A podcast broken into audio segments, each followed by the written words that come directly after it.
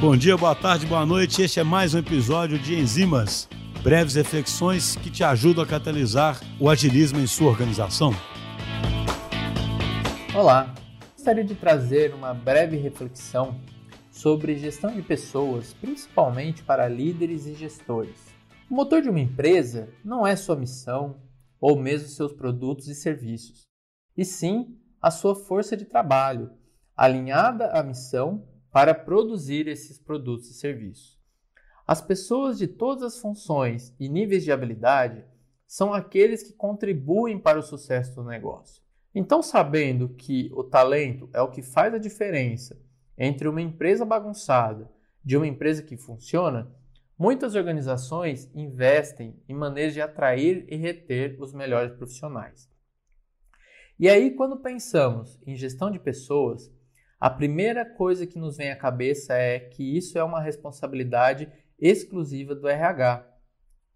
O recursos humanos, como é mais tradicionalmente conhecido o RH, que hoje também possui outros nomes como Desenvolvimento Humano Organizacional, o DHO, ou Gente Gestão, principalmente com o objetivo de tirar o viés de que pessoas são recursos, é o principal responsável por pensar na gestão de pessoas de uma forma estratégica, para conectar a estratégia de negócio da organização com as pessoas.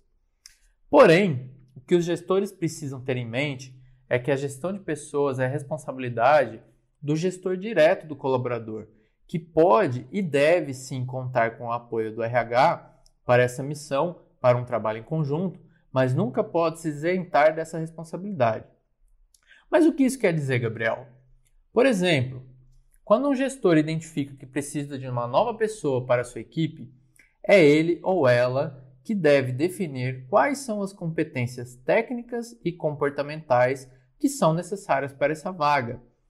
Deve participar ativamente da seleção, como analisar os currículos selecionados pelo RH, entrevistar e dar o aceite final do profissional, claro que trabalhando em parceria e seguindo os processos definidos pelo RH mas sendo o protagonista da execução desses processos.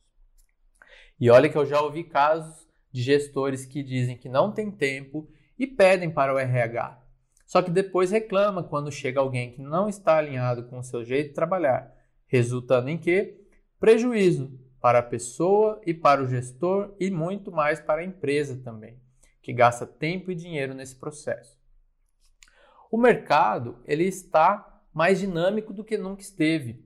E a gente fala muito em transformação digital, transformação ágil, agilidade nos negócios, e para isso precisamos também ter agilidade na gestão de pessoas. Isto é, acompanhando o desenvolvimento dos profissionais, direcionando e dando feedback, sejam positivos ou construtivos, em ciclos curtos no dia a dia.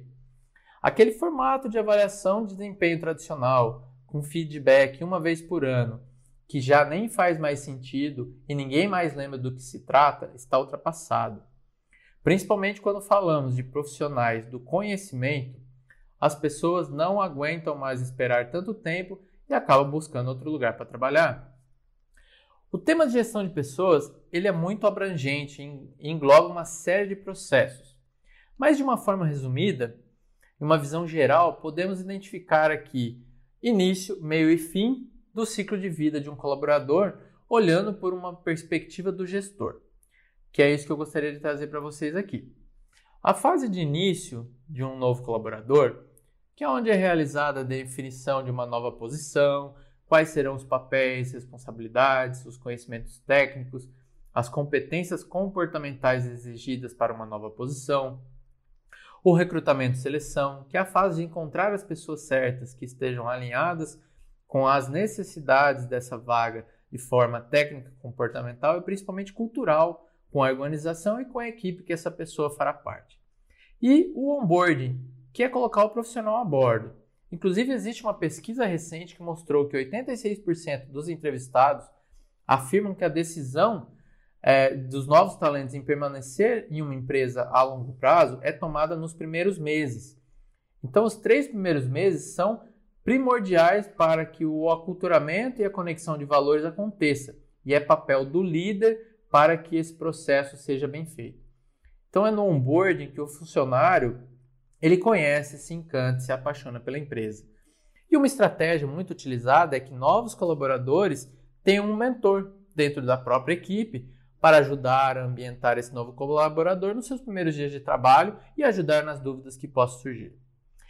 Aí a gente entra na fase meio, que é a fase que determina todo o ciclo de vida de um colaborador dentro da empresa.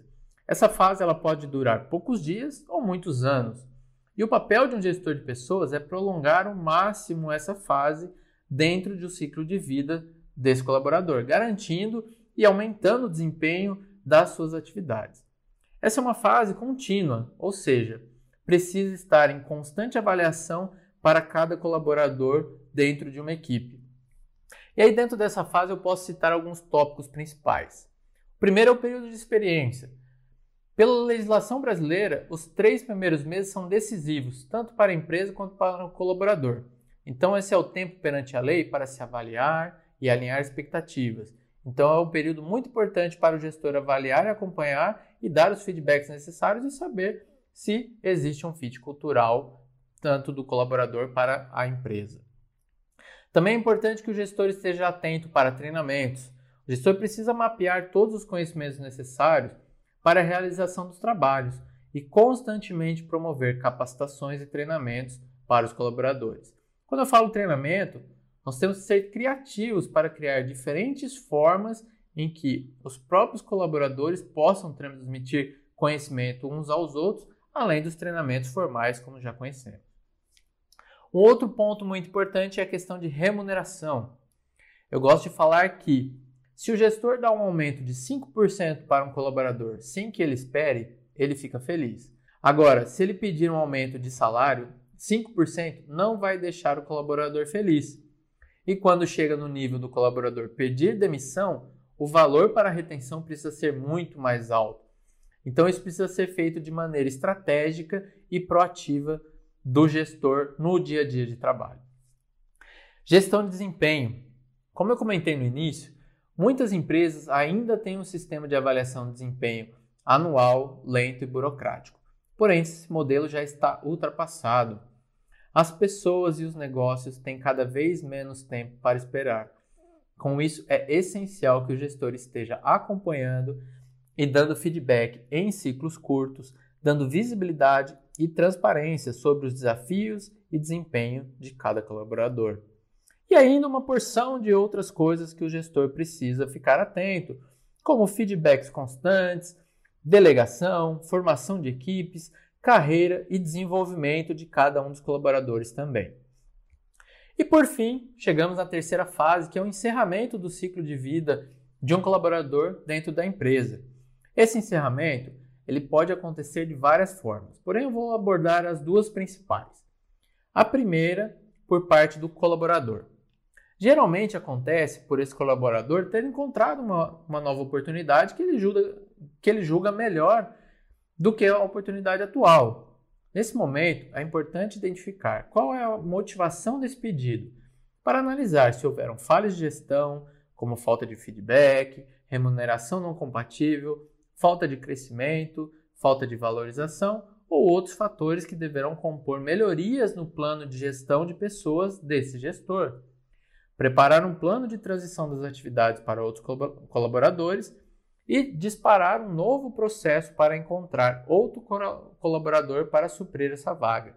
Um fator muito importante é que, caso o colaborador esteja saindo da empresa por uma questão salarial, por exemplo, é primordial que o gestor faça um acompanhamento periódico em relação à remuneração das pessoas, não somente no momento da sua saída. E a segunda parte é quando há um encerramento por parte da gestão. Alguns fatores mais comuns para que isso aconteça: falta de desempenho ou falta de alinhamento cultural. Falando principalmente da falta de, de desempenho e alinhamento cultural, essa deve ser a última opção do gestor, fazer o desligamento. Mas se não houver outra opção, é responsabilidade que o gestor tome essa decisão. Nesse caso, é importante avaliar o papel do gestor nesse momento para fazer uma análise.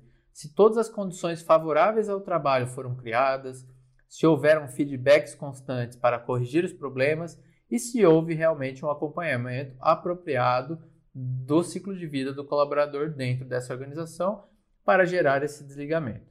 E assim eu fecho essa visão geral sobre gestão de pessoas com um insight que eu tirei do livro Um Novo Jeito de Trabalhar de Laszlo Bock sobre o Google que diz: Se você acreditar que as pessoas são boas, não terá medo de lhes fornecer informações. Se você der liberdade às pessoas, elas o surpreenderão.